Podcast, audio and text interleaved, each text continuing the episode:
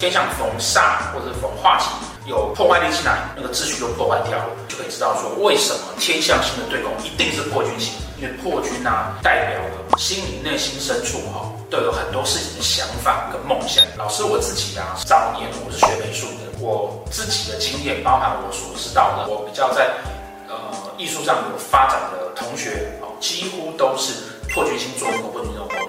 为什么？因为他们对他们自己的工作，对他们自己的人生有很远大的梦想，愿意去做别人不敢做的梦。那做别人不敢做的梦呢？